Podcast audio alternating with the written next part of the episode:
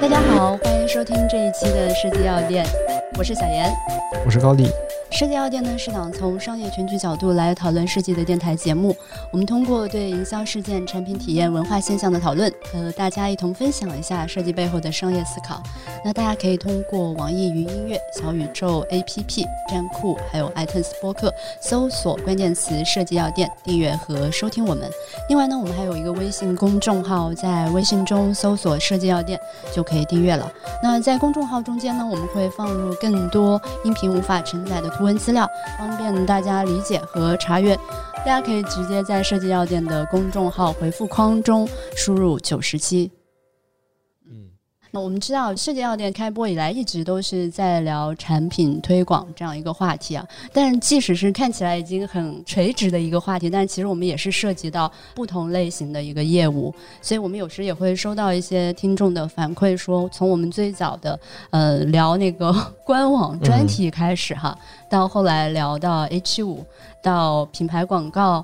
到 IP 以及衍生品，还有近期其实我们也在聊一些效果广告、买量广告这样的一些不同类型的业务，它们之间是一个什么样的逻辑？他们策略目标是什么？因为有一些听众也会问我，是不是每一个产品它都需要去经历这些业务模块？比如说我的一个产品刚刚上市，那我是不是呃也要把它做成一个 IP？即使说产品不火了，但是我的 IP 是可以沉淀下来的，呃，是同样符合这样的逻辑吗？然后也会有一些人问，比如说现在效果广告兴起了，买量广告兴起了，那品牌广告是不是就不再具有价值了？那这些业务是并存的呢，还是此消彼长的这样的一种关系？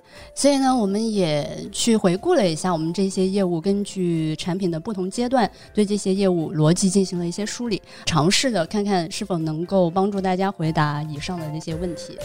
嗯，那我们其实提到非常多的业务嘛，其实每个业务都有自己不同的目标。如果是要梳理这些业务，首先我们必须来看看我们是如何看待自己的产品的。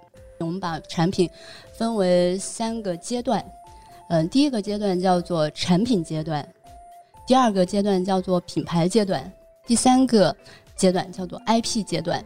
如果是你，你是怎么看待自己的产品的？因为我们接触的虽然都是游戏产品嘛，但是类型都是不一样的。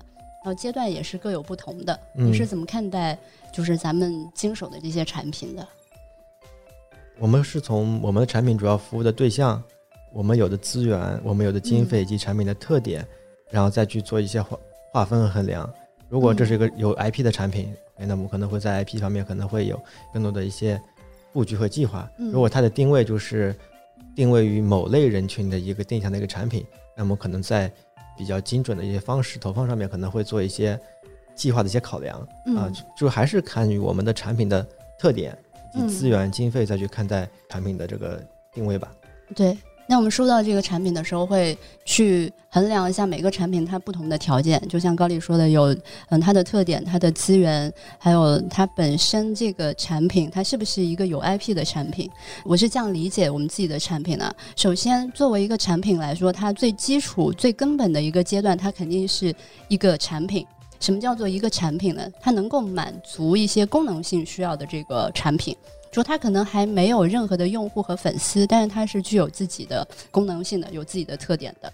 这样的话就是属于最基础的一个产品。那如果再往上升一级的话，称它为品牌。怎么定义这个品牌呢？高丽的话，你会怎么定义？我认为的品牌，它也是针对于我们的目标用户，或者说我们的现在传播的阶段。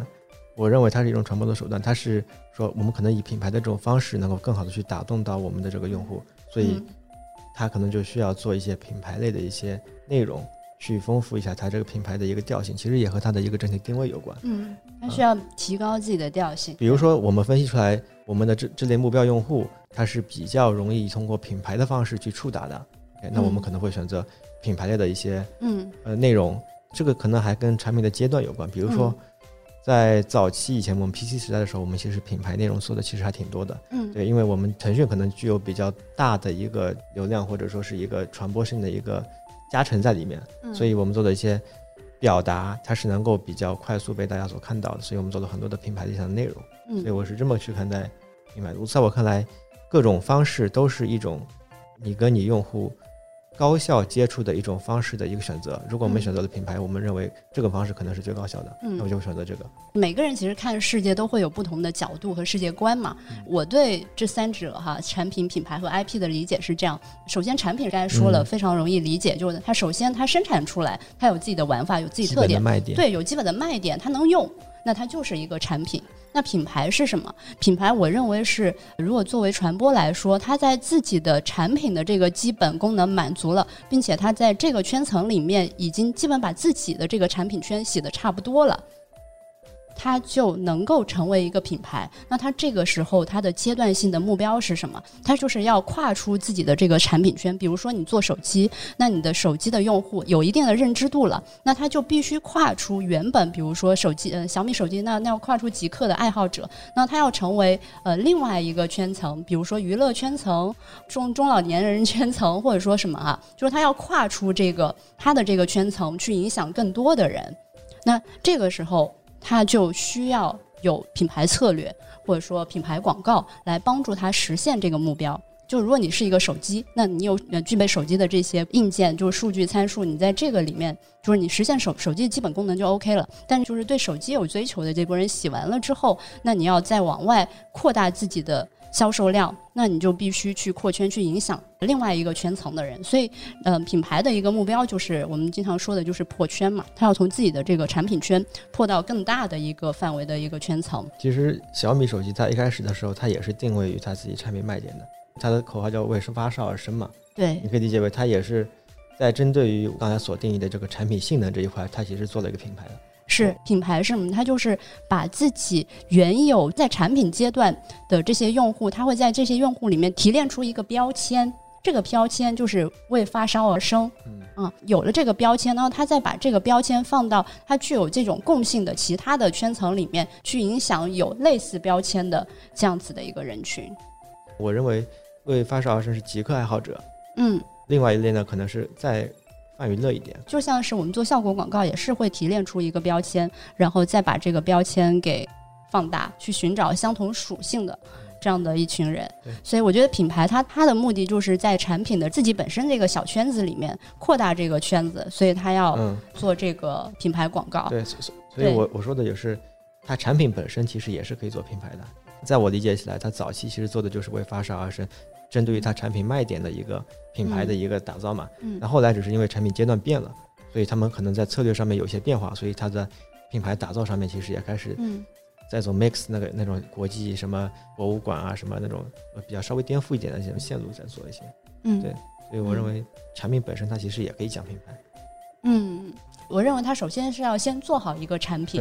对，如果他这个产品没有做好，他就去打造品牌的话，一个是他提炼不出自己的标签，因为他没有这个用户基数，所以他无法提炼出这个标签的一些共性是什么。啊、所以就是要先在是有产品的基础上，有一定人群了，你在这个圈子洗差不多了，那你提炼出标签去影响其他的这个圈层，然后让更多的人关注到这个品牌。刚才说的产品品牌，那 IP 是什么？IP 我认为就是在品牌的基础上，就每一个东西都是在上一个阶段的基础上，IP 就是在品牌的基础上有了一定的忠实的粉丝。那这波忠实的粉丝，他不仅愿意为你原产品去消费，也愿意为变身的重置在另外一个产业的其他的产品去消费，就是他有意愿去消费带有你这个 IP 的任何一种产品形式。如果你是手机，那你今天做了杯子，那我愿意消费你；那如果你这个是一个手机，你今天生产了音乐，我可能也愿意消费你。他对这个品牌是有一定忠实度的。啊，你的意思是 IP 和品牌的区别是，它是针对于产品之外的一个产品。对，如果是品牌的话，就是说你这个手机很好，我信你这个手机。但是呢，到 IP 的阶段，就是说我是你非常忠实的粉丝，你出手机我买，但是你出一个笔记本我也买，或者说音乐，或者说你出另外一种形式的游戏或者什么的哈，就是其他任何一种产品形式，我都会愿意为你买单，或者说我都会愿意尝试一下，看看它好不好。所以索尼大法就是算品牌还是算 IP？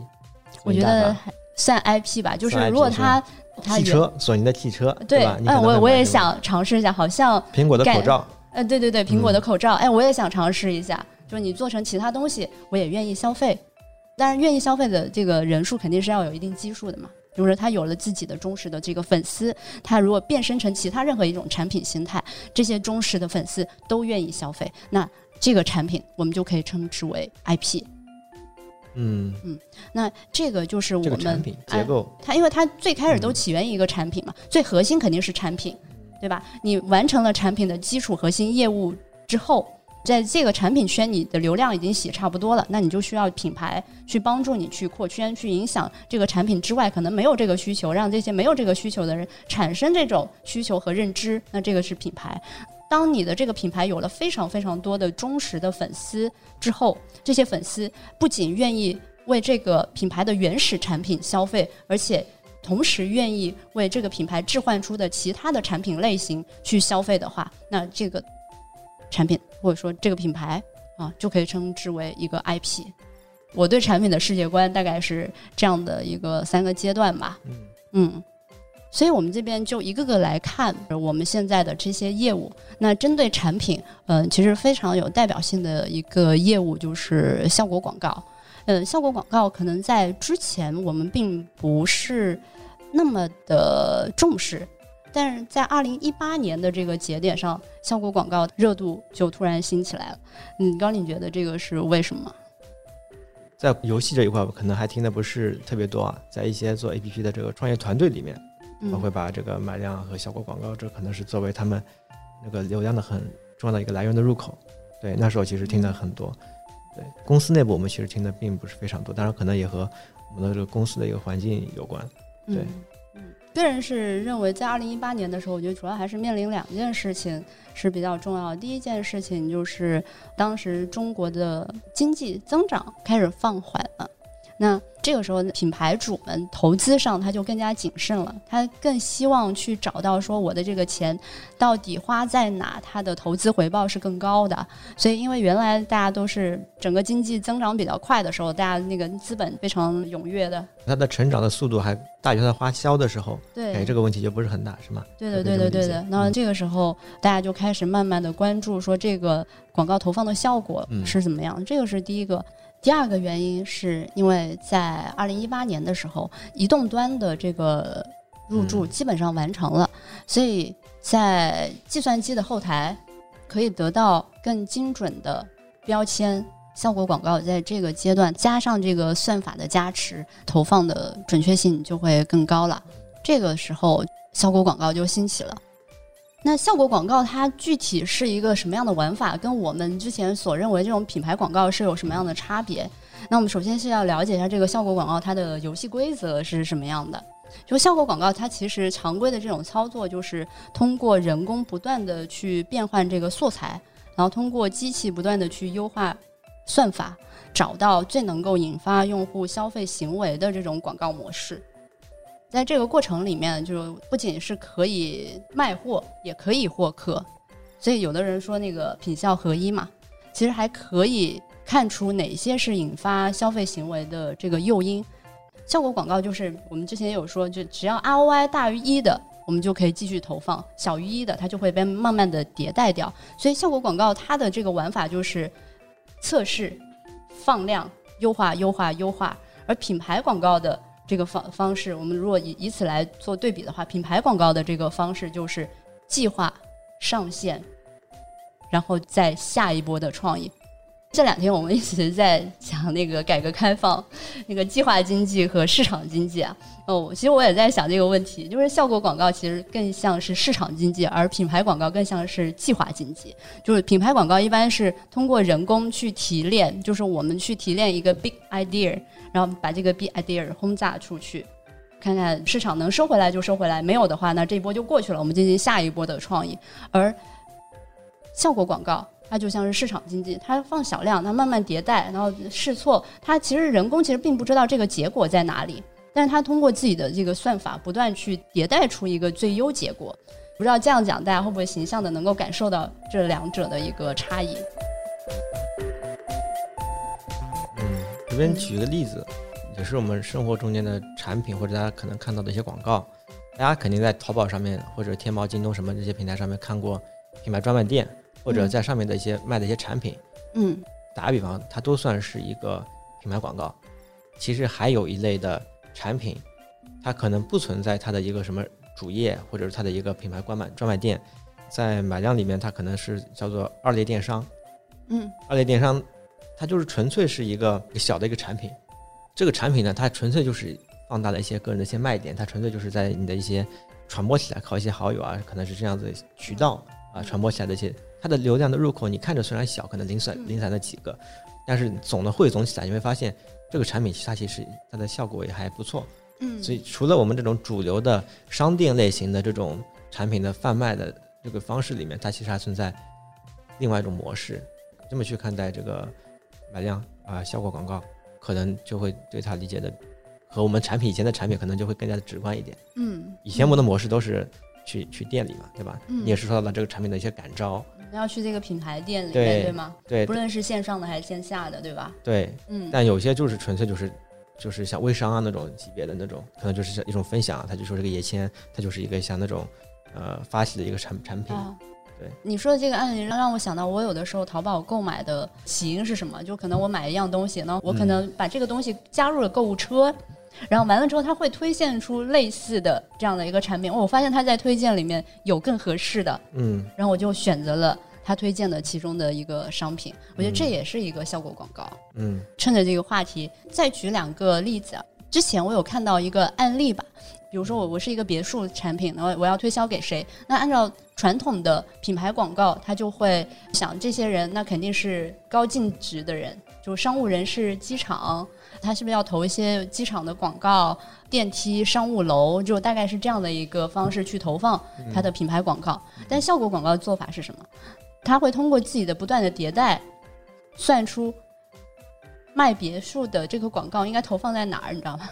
美甲店，还有一些太太们的咖啡厅。但是发现，哎，竟然是这些有钱人的太太，他们才是真的去购买这个就别墅主力需求人群。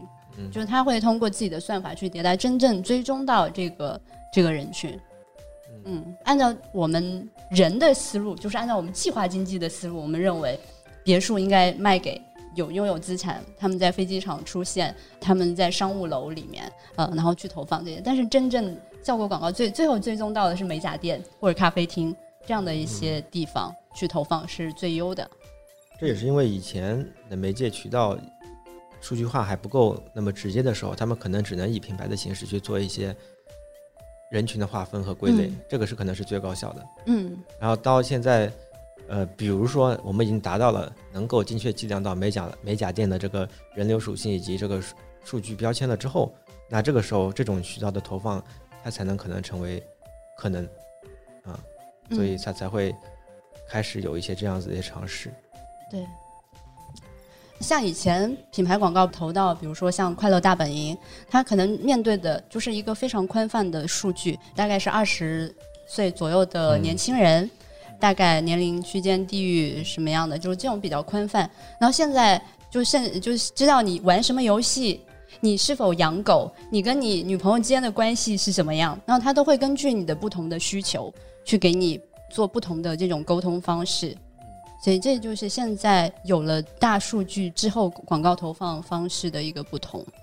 年轻人这个标签我们是做过很多的，嗯，对，但所有的游戏都是年轻人对，但现在其实人不能够根据年龄去划分，有可能二十多岁，对，十三岁的一个小姑娘，可能跟四十岁的油腻大叔，他们都有某一些对，特性上是有共性的。所以我们以前比如说年年按照年龄划分，虽然不怎么精准，但可能能够划分出来的一个一个标签的方式嘛。对然后后来我们有很多种分类方式，比如说按照兴趣，对吧？嗯你可能嗯一个品牌理念，你是因为某种理念而认可的，这个时候它其实就是打破了这个年龄的划分，而是根据一种内容和兴趣去做的一些嗯标签的合集，或者一些其他的一些标签，其实也是这个意思嘛。对，你们发现，因为这个大环境的变化，就是数据从宽泛到精准，就整个广告投放的思路也在变化。就即使是品牌广告啊，比如说一个面膜，美妆品牌，它的卖点可能是什么美白，然后天然自然，就不含化学成分。那地域可能是三四线城市。那传统的品牌广告一般就会说，嗯，什么天然的白塑造天然的你，就是比如说这样的一个方式去说自己的 slogan。但是现在的这种广告，它打的标语就是说一二线城市里的小姐姐都在用的美白神器。你们发现这两句广告语的不同？他们的带动点的原因是不一样的呀。他以前说的是产品特点白或者什么自然嘛，他后来说的是个背书的方式嘛。对。原来你们发现天然的白塑造天然的你，虽然它中间出现了一个你，但是它其实还是一种非常官方的在说自己的这个功能。但是现在的偏效果广告的这种 slogan，它是洞察到用户本身，因为三四线城市即使他们现在消费升级了，但他们对一二线城市还是会有一些自卑感，他就会说一二线城市里的小姐姐都在用的美白神器，它其实是从用户心理做洞察的。为什么说从宽泛到精准，它是这个 slogan 会变化？因为原来宽泛的时候，你只能从产品角度讲产品是什么样的，但精准了之后，它就可以从用户角度剖析每一个用户心里的洞察点是不一样的，需求点是不一样的。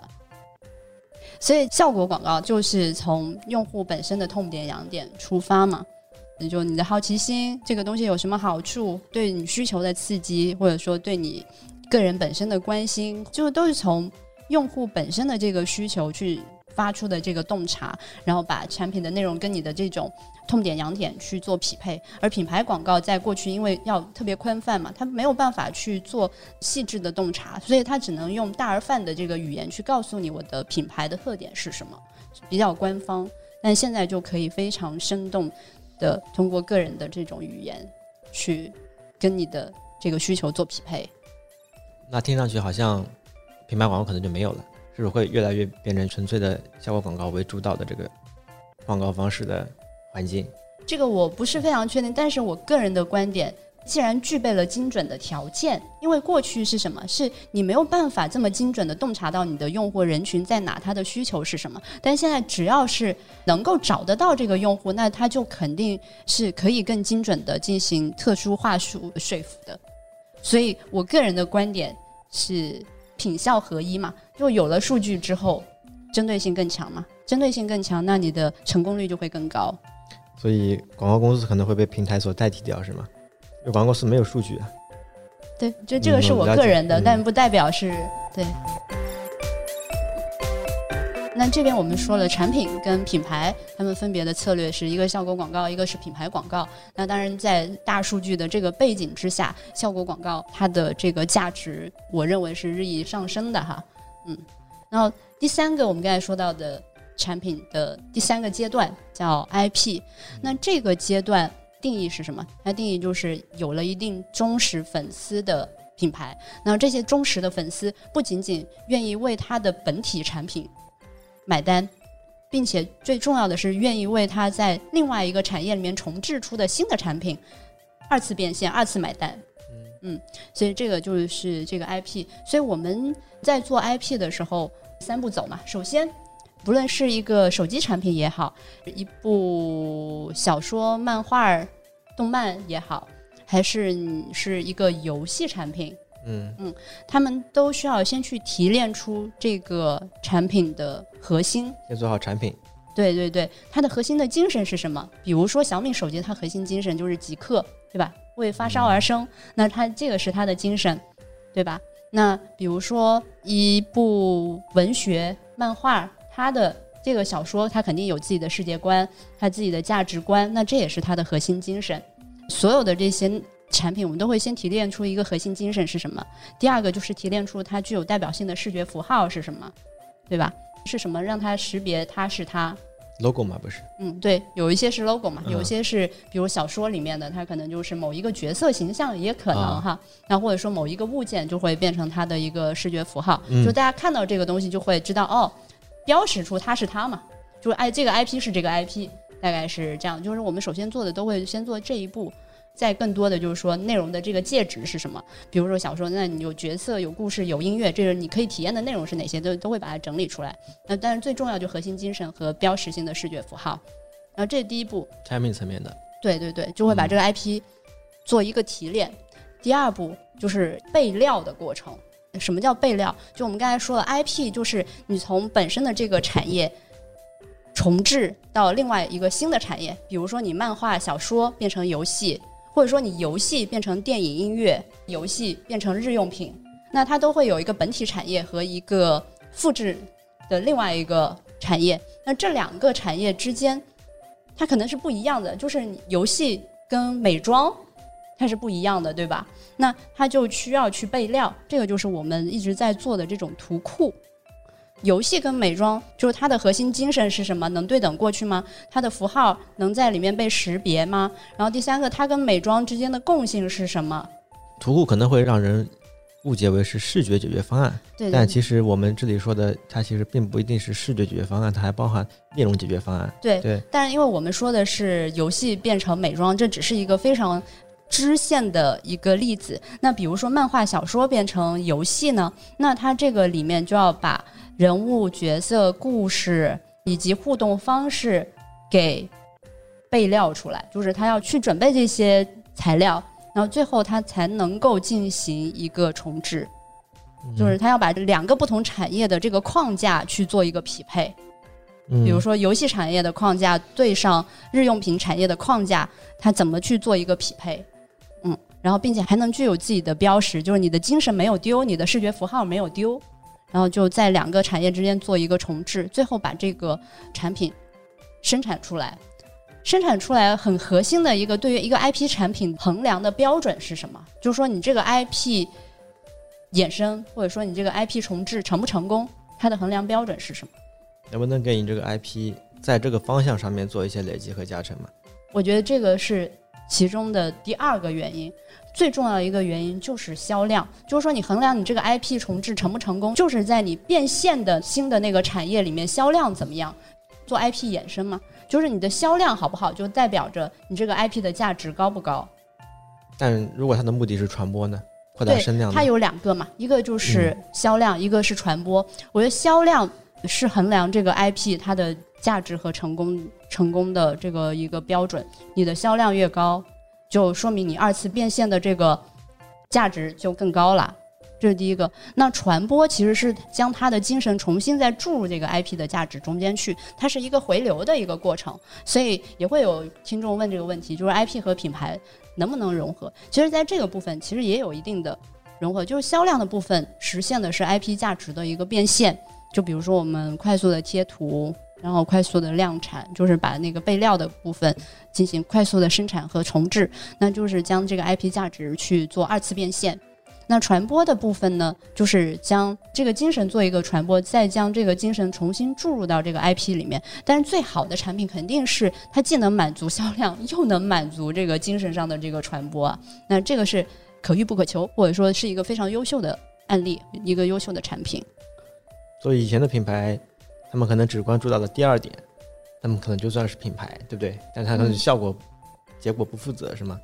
就看你负责销量还是负责传播。如果是你负责传播，那相对来说它更偏向于品牌的这个目标。那如果你更倾向于销量，那你的目标是更偏向于 IP 价值衍生变现的这样的一个结果。嗯。现在一直在聊品效能不能合一，IP 和品牌的内容能不能融合，甚至效果广告品牌和 IP 能不能三者合一？其实都都是要回答几个基本的问题，比如说品效能不能合一？那首先品牌它是为了破圈传播，那效果广告它的目标是什么？就是为本体。这个产品付费要有一个付费的行为，那结合起来就是说，你能不能破圈的情况下又能够实现付费，那它就实现了品效嘛？那我们怎么看待叶茂中他以前的一些广告？他做了很多传播嘛，嗯，传播效果声量很大，嗯，效果早期其实也还是不错的，因为他也一直强调可能要对这个结果负责啊，至至少从他的总结的几个案例来上来说，是有几个案例。的效果是，你说脑白金吗？那那类型的，早期其实都都还可以。我说的早期可能还再早一些，嗯，就是在成名的那时候，早期的几个作品，好像在效果、销量或者说销售数据这一块，其实都还有点嗯，就是我们要先抛开观感这个词，嗯，那只看效果，最终的效果，这个效果是一个付费和传播的这个效果。如果它同时达到了，那我觉得那它的品效就就是都达到了目标。但是这边的品效合一跟他当时的品效合一还是不一样的，因为他当时还是用一句话一个广告能够覆盖到所有的。这个人群嘛，但现在的品效合一是什么？因为它我们有了这种精准的数据，它其实是通过非常多的信息去触达到不同的人，可能有无数条广告去触达到无数不同类型的人。这里面包括明星，因为原来明星是不是都只做这种品牌广告的？比如说范冰冰现在不不是一样要出来卖面膜嘛？她要在卸妆试妆，她跟之前在电视广告上做的那种 TVC 的广告，那肯定是不一样了。所以叶茂中那个时候虽然说他也是能达到这个结果，我认为跟现在品效合一的这个逻辑是不一样的。现在的还是用就是无数的广告打无数的人，然后去做匹配和对应。所以就回过头来去回答大家那个听众提到的一些问题，嗯，比如说我们现在在做这么多的事情，它本身的逻辑。是什么？那首先就是我觉得就是要回头看我们的产品，就把产品分为几个阶段来看。首先，作为嗯，就是什么都没有，你没有 IP，那你首先是一个产品的时候，我我认为肯定是要先以效果广告为主，去把你的产品的这个圈去打满的，就是你产品这个圈层的用户去获取到，然后并且让他们付费。那当然，在这个圈层已经基本满足了的情况下。那我们可以尝试去提炼这个标签，去拓宽这个标签，去找到有类似共性的其他圈层的这个人。当你有了忠实的粉丝之后，才是值得去投入去做这个 IP 的，而并不是说，呃，我这个产品不行，那我是不是看看能不能把我这个产品做成 IP？那我觉得这样是难度非常高的，因为这个产品它是没有经过市场验证的，它没有办法完成。前面的步骤，那它做成 IP 的概率就是非常低的。嗯，我认可我们要先做好产品，再做后面的品牌呀 IP 这样子一个大的步骤啊。但是我对于做产品这个阶段，是不是一定是以做效果广告这一点，其实是持保留态度的。我是认为，只要你能做好你的产品这个方式做产品的话，其实你都是 OK 的。比如说我们做我们电台，我们不能说我们要求所有的渠道、所有的内容都以效果广告的方式去把这个产品去做实，对不对？但我觉得你这边是不是对效果广告有妖魔化的偏见？比如说怎么样？你认为效果广告就是动物的很本能的，或者说品质感是很差的，然后会认为品牌广告是那种逼格很高的。我们为什么会认为品牌广告看起来好像逼格更高一点？就是因为比如说效果广告，它是在说自己产品。这个刚需的事情，那我们会觉得哦，好像好像逼格没有那么高。那品牌广告呢？它其实是在跨两个圈层，还是比如说手机和娱乐圈，或者说手机和文化圈，它是要在两个圈层之间去寻找一个话语的共性，就分别覆盖到这样两个圈层，就能把这个圈包起来。所以它会有一个形而上的东西，或者形而上的这个故事去说服。因为我感觉我们无法通过一个简单的一个选择，比如说我们选择效果广告还是选择品牌的方式，就覆盖我。中国或者说是所有行业的这种生态，比如说就以听播客为例，对吧？它本来也不是什么刚需，本来是个本来就是很小众的一个东西，对吧？你这个时候再去做这个效果广告或者扩大，不要做效果广告，就是扩大我们的这个传播或者说这个接触的用户的可能，那其实他们也很难，就是我感觉可能要分析到我们具体的产品和具体的这个行业，有的我认为可能是效果广告可能是比较 OK 的。但是有的，我认为你换种方式，像本来就比较小众的这种渠道啊，它可能未必是那么直接的去跟他们去做沟通，可能会更加的能够把他们去转化过来。因为效果我们可能强调是第一层的转化。但我们比如说产品推广的圈，我们都不一定能够覆盖到这个所有的这个用户，那我们不可能再扩大到比如说生活类型，或者说更加泛娱乐的圈层。就你可能突破了音频的圈层，就是我们可能先说，哎，嗯，产品推广的圈层的这些人是否覆盖到了？那我们可能现在只是，比如说我们只是投放在站库或者什么，那你是不是有其他的方式？他们一样对那个产品推广的这个内容是有需求的？那其他的覆媒体覆盖到了吗？其实不一定，就是我们当然我我们只是自己随便说说玩嘛，就是其实都还没有覆盖到的。这个时候就还没有提到说我们从这个产品推广的内容扩展到泛生活类的这个音频。那如果剩泛生活类的音频扩展到，那我们是不是从音频的领域再往外扩，扩成其他的这种娱乐品类呢？是不是？就这个东西就是要一圈一圈的往外的嘛。如果我们有了非常忠实的粉丝，对不对？那我们也一样也可以做这个内容的置换。当然，我们比如说有忠实的粉丝，那他这个数量太少了，那他可以做一些 IP 的这个变现或置换。那但但它所能够带来的销量是很有限的嘛？对，毕竟你要起到一个量，它这个量产才能够得到一些回报嘛。不，这里面有这里面有个假设和前提，并不是所有的产品可能都需要做到那么大。嗯，啊，这个是一个可能是先想清楚的一个前提。刚才我们说的前提就是我们假设所有的产品都是以往大的。更泛的这个角度上去看待我们的产品我并不是说我们音频没有忠实粉丝，可能现在你做，即使你这个产品对你有忠实粉丝，但是你做 IP 变现的时候，比如说你这个手办做到满足两千个以上，嗯，它才能够收回这个成本。那你的忠实粉丝达到两千了吗？如果你没有达到两千，你就不适合做。就是说，你做这个行业，你肯定做一个亏一个嘛。所以并不是说你做产品的阶段你没有忠实粉丝是有的，只是说它没有达到一定的体量，那就不适合在这个产业里面。就是一个成本高于可能可能音频这个示意可能不是特别有代表性，因为我们不需要评估这个东西的成本，所以我们可以这么说：哎，我们好像就是你是没把人力算人力啊？但是我 我们也是自己先来聊一聊。对，因为如果你从刚才所说的这种商业环境的角度上来说的话，他们对于这个一开始定位以及这个。做多大可能就需要有更加精细的计算吧。嗯，以上就是之前的我们琐碎聊到的这些什么 IP 衍生、品牌广告。但是 H 五的话，它其实只是作为一种载体啦。嗯嗯，就是这些业务简单的梳理了下。其实我们是从我们如何去看待产品的这个角度，产品慢慢成长的角度，去把我们的业务在里面做了一些对应，就是它要解决产品的阶段性目标嘛。嗯，所以大概我们就是以产品、品牌、IP 这样的一个三个维度去划分匹配他们的策略，基本上是这样的。不知道大家会不会这些业务的这个逻辑会更加清晰一点？嗯嗯，也欢迎大家有问题跟我们一起讨论讨论。嗯，或者不同的意见，以上都是我们的一些个人的一些理解。对对对对，比较个人。好，那本期节目就差不多就这样。嗯。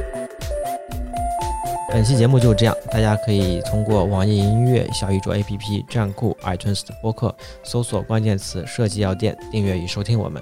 呃，另外呢，我们有一个微信公众账号，大家在我们的呃“设计药店”的微信公众账号中间直接搜索本期的九十七啊，就可以看到本期节目的图文详情版。好的，嗯，那本期节目就这样，嗯，拜拜，拜拜。